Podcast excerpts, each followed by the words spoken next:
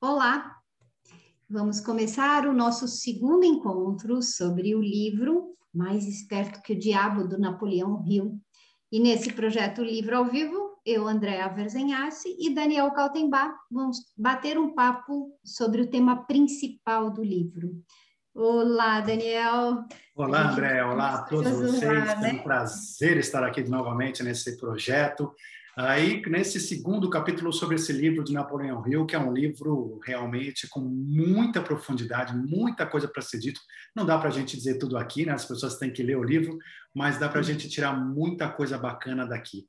Então, vamos dar continuidade, né, ali ao, ao, ao, que a gente já viu no primeiro encontro. Quem não viu o primeiro encontro ainda é interessante que veja, se puder, dá uma olhadinha aqui no canal, ou seja, no nosso encontro anterior, para que pegue daqui para frente. Nós falamos, terminamos o, o vídeo anterior falando de hábitos, que é muito fácil o diabo controlar as pessoas através dos hábitos que ela tem.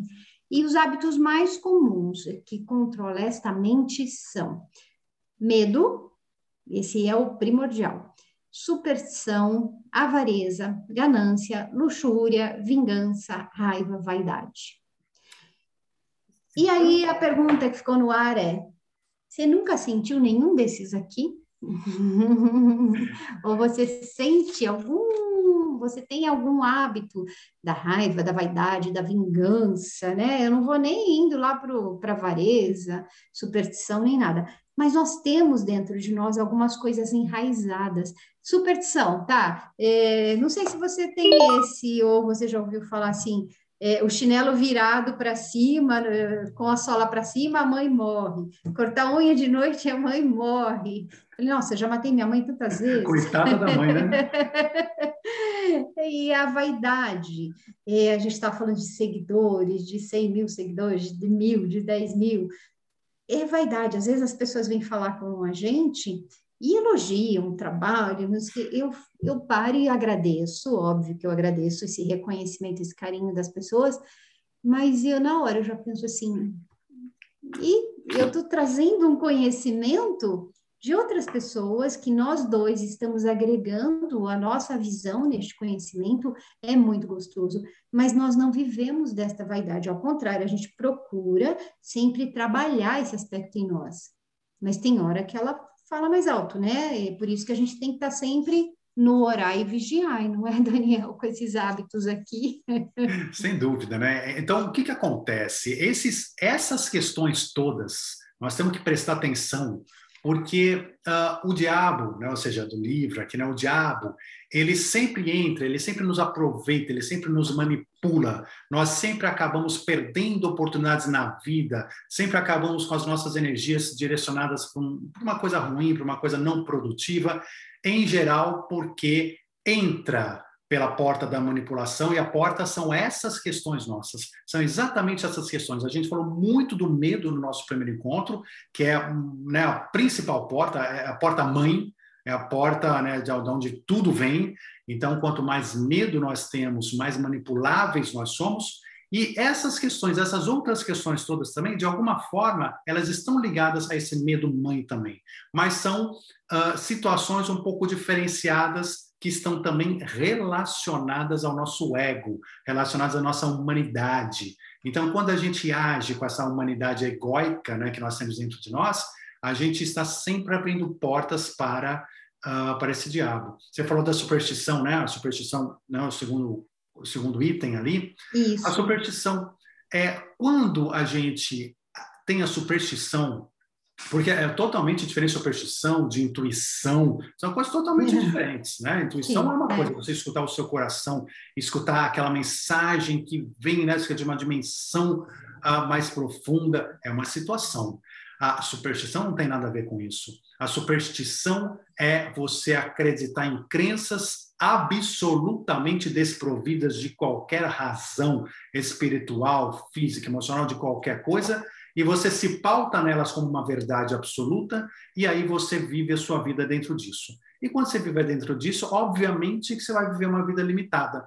Obviamente que você vai deixar de ver outras coisas. Quem o supersticioso, ele não tem liberdade. Às vezes, uma religião, ela ela entra na superstição.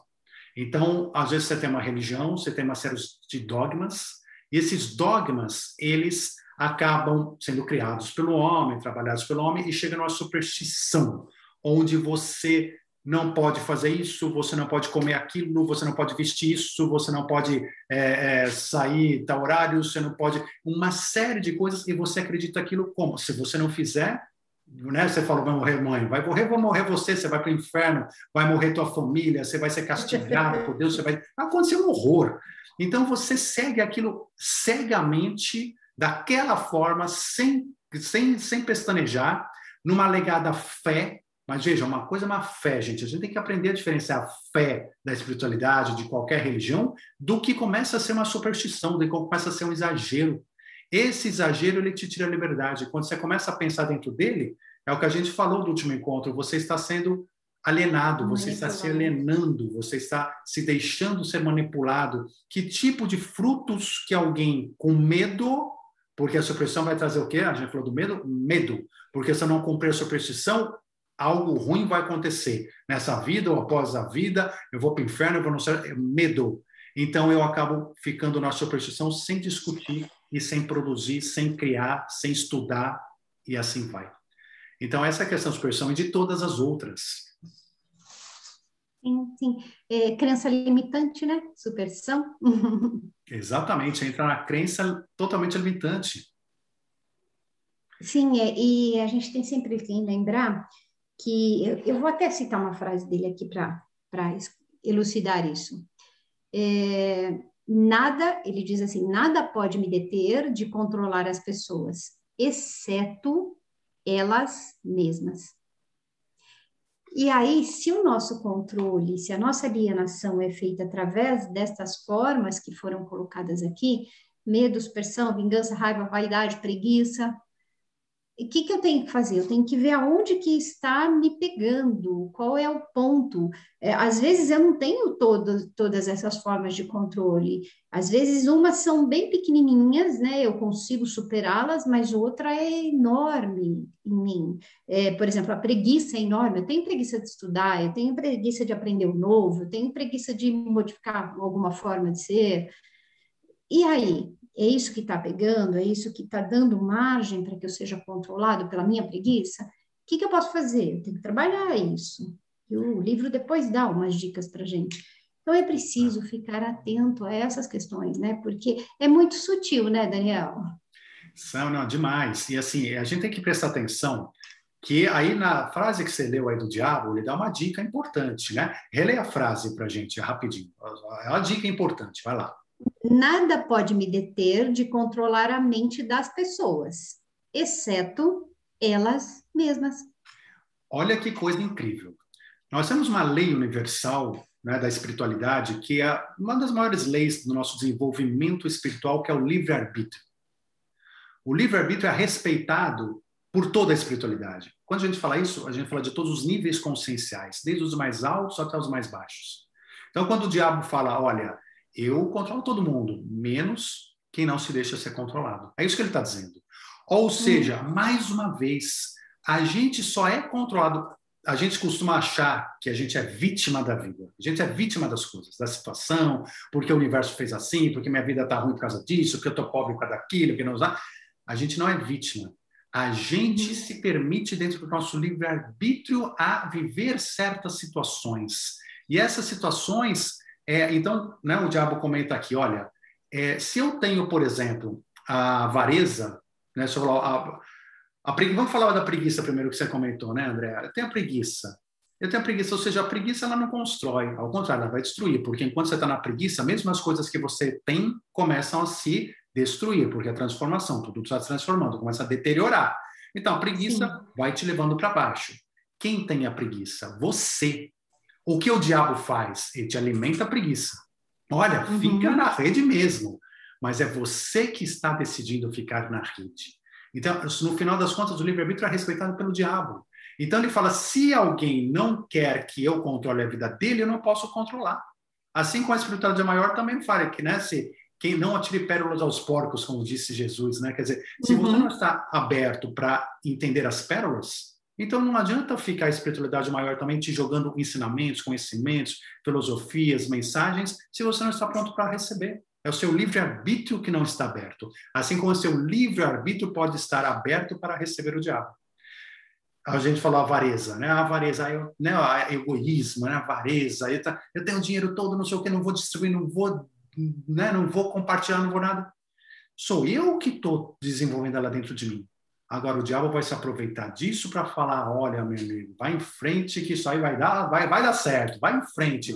E a gente vai indo em frente mas a origem toda está dentro de nós. Nós que começamos essa energia por esses hábitos todos que você mencionou, que são importantíssimos. Uhum. Cada hábito desse, preguiça, avareza, raiva, medo, Inveja, luxúria, né? vingança. Luxúria, é. Cada um deles faz o quê? Te desvia do seu centro, te desvia da sua essência. Você para de olhar a você mesmo, a sua prosperidade, sua vida, a construção que você está fazendo e fica parado em querer comer, e fica parado no sexo, fica parado na preguiça, fica parado na avareza, fica parado no medo. Como você vai prosperar quando você está vivendo aqui? Não tem como. Não, não tem. E depois não adianta culpar a vida, né? O Daniel acabou não. de colocar aí. não adianta culpar, a né? vida? Deus, o universo. É, a gente é adianta. é craque de culpar, porque a gente não quer olhar para dentro. Então a gente vai culpar todo mundo ao nosso redor, mas temos que olhar que isso tudo surge dentro de nós. São esses nossos hábitos que precisamos transformar dentro de nós. É, então, é, fique atento, porque a coisa é tão sutil, tem hora, mas tão sutil que a gente deixa passar desapercebido. Né? A gente passa anos e anos e anos no mesmo processo, da mesma forma, e não percebe que não está tá andando em círculo, que não sai dali, e daí fala, ah, mas porque comigo nunca dá certo, porque sempre as coisas dão errado. Porque você se colocou nessa postura de vítima e não percebeu que você está abrindo a sua mente para o teu ego agir dentro de alguma dessas formas de alienação. O diabo é teu ego, criatura. Presta atenção. É você que está ali nessa briga interna. Você se deixa ser controlado.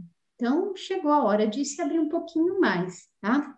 é começar a perceber, né? Desculpa só te cortar, mas claro. antes vai ler o próximo trecho, mas só começar a perceber isso mesmo, ou seja, que o inimigo está dentro de nós, somos nós, ou seja, nós trabalhando com a gente mesmo e a gente precisa entender isso para se transformar. Mas vamos em frente. Eu dei risada porque eu lembrei de um filme, é, Dormindo com o Inimigo. Aqui no Brasil o título é esse. Eu estou dormindo comigo mesmo. Né? E vamos lá. Gente, é... o entrevistador pergunta, Napoleão Rui pergunta, conte mais sobre seus métodos de alienação. Hum, bom, vamos lá. Saúde, alimentação, cuidados físicos, casamento, profissão, poupança, que é dinheiro, ambiente e pensamentos dominantes, pensar negativo. E aí eu digo, vamos começar pela saúde. Faço com que a maioria das pessoas comem excesso tipo errado de alimento. Isso leva à indigestão, à obesidade e destrói o poder do pensamento apurado. Se vocês ensinarem as crianças a se alimentarem melhor, haveria um dano irreparável à minha causa, diz o diabo. Então, Fica aí a dica. Ele está dando problema e está dando a solução. Gente, é pensar o seguinte, né? Se você imagina que se você tivesse uma, você ganhasse um robozinho, né? Um robozinho que faz tudo para tua casa, até, né? Ou seja, aquele dos Jetsons, né? Dos desenhos dos Jetsons, né? hum. né? Faz tudo, limpa, arruma, tal. Teu sonho robô. de consumo. É, não sonho de consumo. Aí você lê o manual de instruções e fala lá robozinho, olha, alimente o robozinho com espinafre, tomate, rúcula, cenoura, enfim, seja lá tá é. É, ponha isso aqui no robozinho, porque você vai tirar o melhor dele, ele vai ter mais longevidade, ele vai trabalhar melhor, ele vai ter mais equilíbrio, é, ou seja, tudo de positivo. Beleza. Aí o que você faz? Você dá tomate, você dá cenoura, você dá exatamente o que ele falou. Você não dá para ele creme de amendoim, bolos, pizza, Embutidos, massa, é, é, cigarro. É, é, você não dá isso nada para ele. Aí a gente pergunta, Por que, que se a gente sabe que conosco é a mesma coisa, por que, que a gente dá para a gente isso tudo e nessa quantidade toda? É isso que a gente tem que se perguntar, ou seja, um monte de coisas erradas, em quantidades totalmente erradas, sabendo dos efeitos de cada uma dessas coisas. Aqui a gente tem que se perguntar, ou seja, aqui a gente entende o quanto a gente é alienado. Gente, é, deixa eu te cortar um pouquinho, que eu lembrei de uma cena muito, muito que demonstra bem isso. É, uma vez numa festa, festa junina, tudo é normal ter cachorro quente. E a, alguém foi dar a salsicha para o cachorro do dono da casa, um cachorrinho desses pequenininhos. E o dono virou e falou assim para o cara: Não, ele não come salsicha, não pode. Aí depois eu fiquei só olhando a cena. O cachorrinho né, de estimação, lindinho, maravilhoso, não comia salsicha porque era embutido, podia fazer mal, tinha corante, tinha sei lá o quê. Mas o filho do dono da casa estava comendo cachorro quente. Exatamente, os seus convidados, a festa inteira comendo, ele servindo. Eu falei, o menininho comendo lá de três anos comendo cachorro quente e o cachorrinho não, não podia comer. Eu falei, mas qual que é a diferença? São dois seres queridos. Ele gosta do cachorro, ele gosta do menino. Ele ama o cachorro, ele ama o menino. Porque um pode comer, o outro não pode. A gente faz tanta coisa assim no piloto automático e não presta atenção que aquela, aquela cena me veio à cabeça. Elucida muito isso. Exatamente. Né? Aí entra o que a gente fala, que essas, esses hábitos, ou seja, por que, que a gente faz isso com a gente e com os convidados e com os filhos, mas não faz com o robô dos Jetsons nem com o cachorrinho? É porque a gente sabe o que é correto e o que é errado, mas com a gente a gente para de pensar, parece que aliena, é, é o que... É o alienação. Que, alienação. Fica totalmente alienado. Por quê? Porque nós temos a chamada gula. Né? Ou seja, então o que, que acontece? Nós, nosso ego, ele tem ali o desejo de comer certas besteiras, por motivos do próprio ego. Então, enfim, né, não vamos entrar agora a aprofundar isso, mas porque ele realmente vai preferir gorduras e tudo mais, que ele vai ter mais chance de sobrevivência numa, num local onde você não tem alimentação, numa época das cavernas, onde você onde nós temos geladeira, tô, né, comer, não, não, enfim, não faz mais sentido, mas a gente continua querendo comer essas besteiras todas. Agora, de novo, de onde vem isso? vem do nosso descontrole pessoal, do nosso não entendimento do que está acontecendo no nosso corpo, do nosso não entendimento de quem está pedindo, não é a tua essência que está pedindo, é seu ego que está pedindo, uh, a nossa falta de controle de dizer não ou de dizer sim, mas certos controles, em certas horas, em certos dias, em certas quantidades, e a gente perde totalmente o controle. Então a gente absolutamente está alienado em relação à nossa própria saúde. A gente é como se a gente não cuidar da nossa própria saúde. A gente deixou alguém, que é o diabo, aqui do livro, é. cuidar da nossa saúde. A gente terceirizou esse serviço. E ele, então, no nosso livre-arbítrio, já que a gente falou, cuide da minha saúde, ele fala, cuido, fica tranquilo que você vai ser feliz. Né? E lá vem os, os as pastas de amendoim.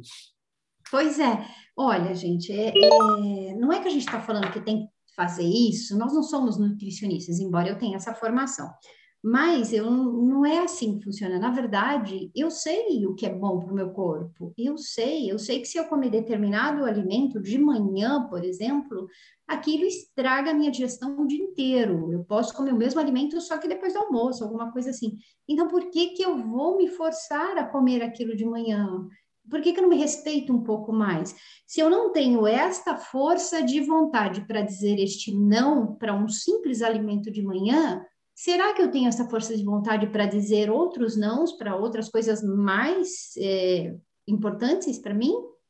A questão não é o alimento, a questão é a minha força de vontade diante de alguma coisa que me seduz. Qual é o próximo assim. item da força de vontade? Vamos ver, né? Então, as pessoas se perguntarem, próximo item qual é? Nós estamos falando de saúde, é, fala, é, a, é, casamento. Casamento. né? Casamento. Casamento. Né? Olha, conte-me mais sobre os métodos de alienação. Um deles é o casamento. Eu, o diabo, faço com que homens e mulheres se alienem no casamento, sem planos ou objetivos para manter o relacionamento em harmonia.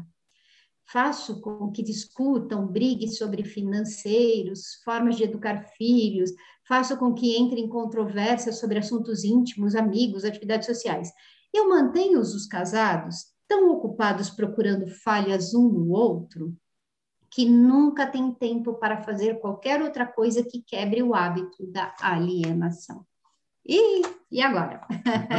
Tem gente que não é casada, então presta atenção agora. é, mas é quando fala de casamento, né, ainda mais no século, né, um século atrás, é, é, e hoje também, enfim, mas o que, que é o casamento? O é. casamento é o relacionamento.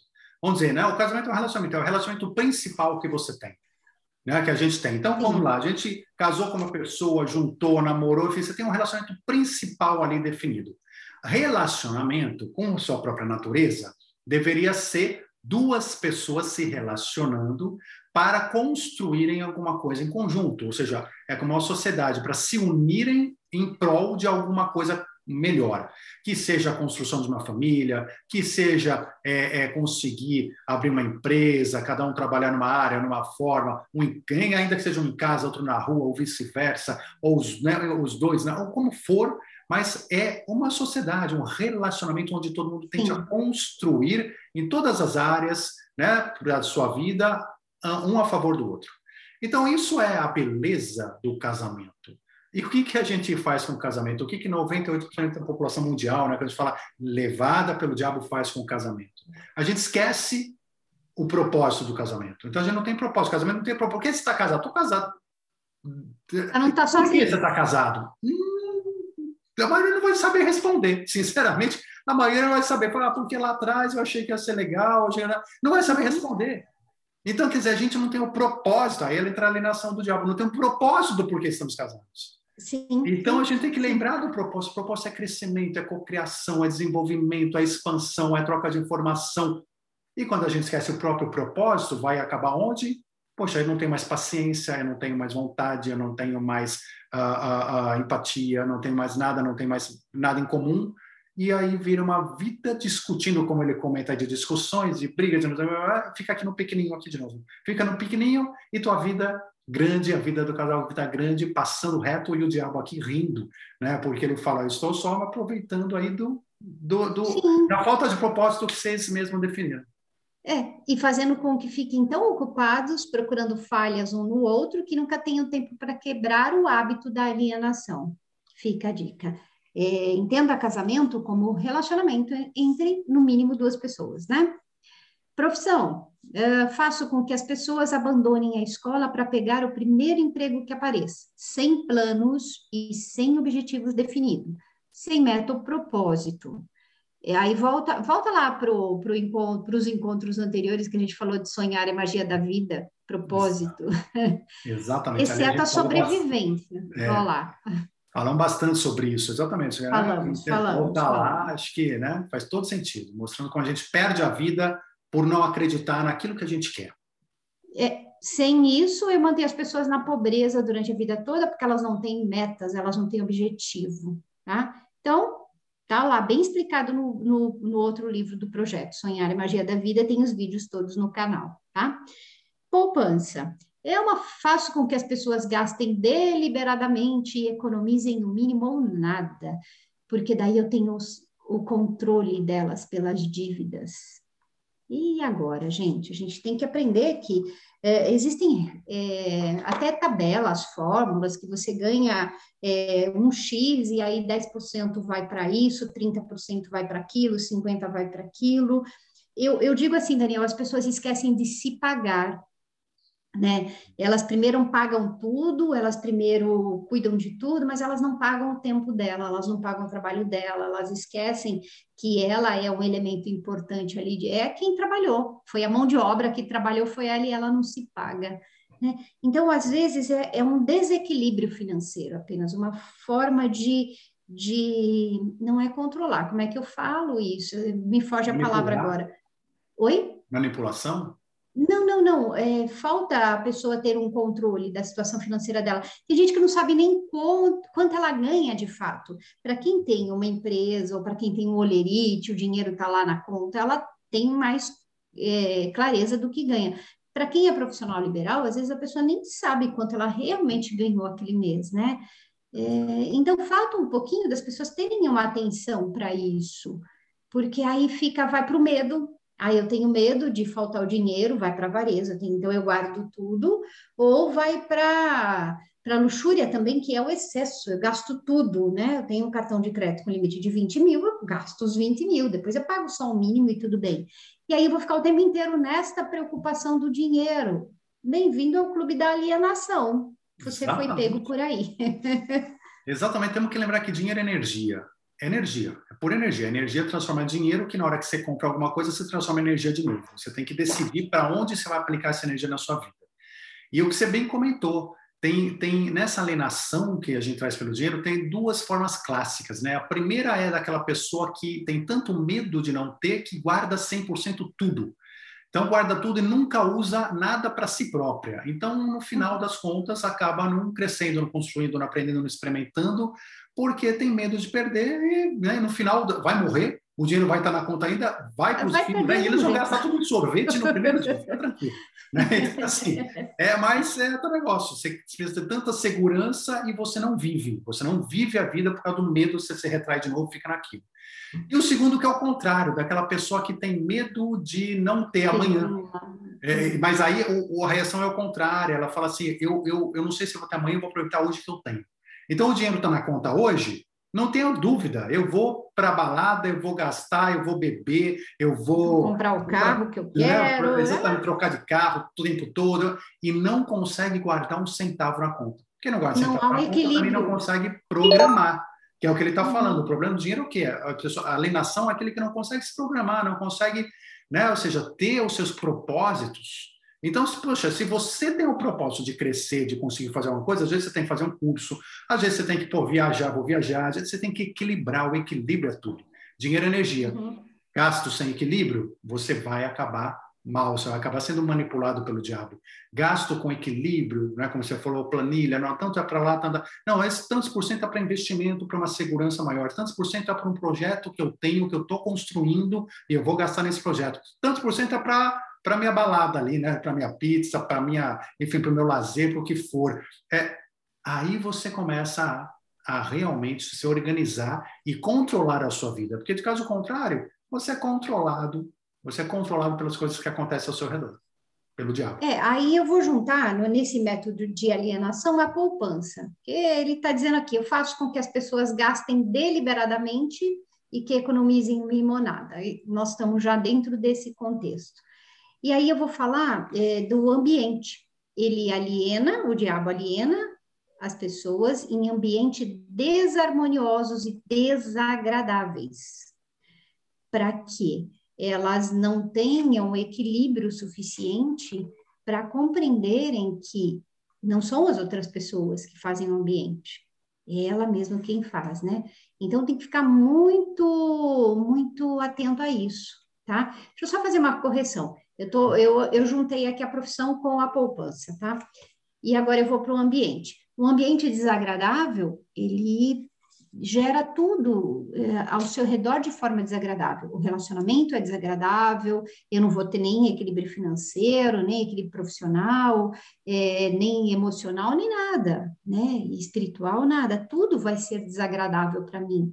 Porque eu costumo dizer assim, sabe, Daniel, quando eu entro num lugar isso é mania de terapeuta, né? E que eu vejo que existem muitas cores, existem muitas coisas desorganizadas, é, muita bagunça. Eu falo, poxa, a bagunça está dentro da pessoa, essa pessoa que está precisando se organizar aqui dentro, porque o ambiente externo é só um reflexo. Né? O carro, a, casa, o escritório, seja o que for, é um reflexo né, do que está aí dentro. É, a gente não para para pensar, mas toda a disposição física, às vezes, ou seja, o que é a decoração da tua casa? É é o reflexo daquilo que você é, da forma como você decora. O que é a bagunça ou a organização é o reflexo daquilo que você é. O que é né, uma, uma, uma cidade poluída, suja, pichada, é o reflexo da sua coletividade, do que ela é, e assim por diante. Então, assim, o ambiente é o reflexo do que a gente é. E a gente reclama muito do ambiente ao redor, que pode ser na sua casa, que pode ser no seu clube, que pode ser no seu trabalho. Planeta. Né? Exatamente, né? E a gente reclama, reclama, reclama, e não para para perceber que aquilo é reflexo de algo que está dentro de nós, que a gente está fazendo parte daquele, daquele ambiente e, e mantendo aquele ambiente daquela forma, consciente ou inconscientemente. Isso, e aí o que, que acontece? Alienação. Pronto, mais uma forma. E para acho que para a gente encerrar essa parte do livro, uh, eu vou falar aqui de pensamentos dominantes, que é uma grande, é o grande método de alienação que ele usa. Faço com que as pessoas sucumbam ao hábito de pensar negativamente. Planto sementes do pensamento negativo a partir do púlpito das igrejas, dos jornais, dos telejornais, dos filmes, do rádio, de todos os veículos de mídia. Isso é um livro antigo, tá? Presta atenção. Faço com que as pessoas me deixem tomar conta de seus pensamentos por preguiça ou indiferença de pensar por si próprio. Imagina que nós estamos num tempo que a mídia tá, a rede social está bombando e que tudo é comunicado, a verdade, a inverdade, é tudo através de rede social. E aí tem tanta alienação, tem tanta manipulação, e a gente cai nessa. Exato, né? Exato. É, é, aquela história, porque é mais fácil se você já tem uma crença adquirida. Você, por um motivo, e crenças adquiridas são sempre limitantes, né? Mas por um motivo você já acredita que tem uma posição X sobre algum assunto. Aí chega a notícia. A notícia chega formatadinha, né, com uma manipulação para você. É muito mais fácil quando aquela notícia tem a ver com aquela crença que você já tinha, você falar, ok, eu só vou, só vou receber, só vou receber, e você não para para criticar, não para para reanalisar, não para para ver outros elementos que estão dentro daquilo, porque entra a preguiça que a gente comentou, entra a vaidade, Sim. entra o orgulho, tudo aquilo faz parte disso. Então você recebe a notícia e você aceita ela. Você aceita ela como uma verdade porque é muito trabalhoso você ter que pensar por si próprio. É muito trabalhoso você ter que ir nas fontes. Muito trabalhoso você parar para perceber que você está sendo manipulado sim e que a realidade não é exatamente aquela, por mais que você ache que seja. Enfim, é, então isso tudo faz parte dessa manipulação, né? Ou seja, faz parte dessa preguiça de ir atrás, porque a gente não gosta de pensar por nós. A gente gosta de pensar pelos outros. Então, o outro já pensou por mim? Ok, eu aceito. Recebi assim. E o ruim é que na mídia, como a gente falou, você vê desde o século passado, desde o século passado, não, nem sempre, né? Mas de um livro do século passado, o que vem é negativo. O que vem é tudo negativo. E a gente vai aceitando e colocando veneno para dentro de nós. Veneno diariamente. Pois é, é, eu acho que nós vamos terminar por aqui esse encontro, né? Porque ainda tem muito assunto, mas a gente vai começar a falar um pouquinho de e só para finalizar, eu vou deixar no ar para o nosso próximo encontro. Ser alienado é não ter propósitos, tá?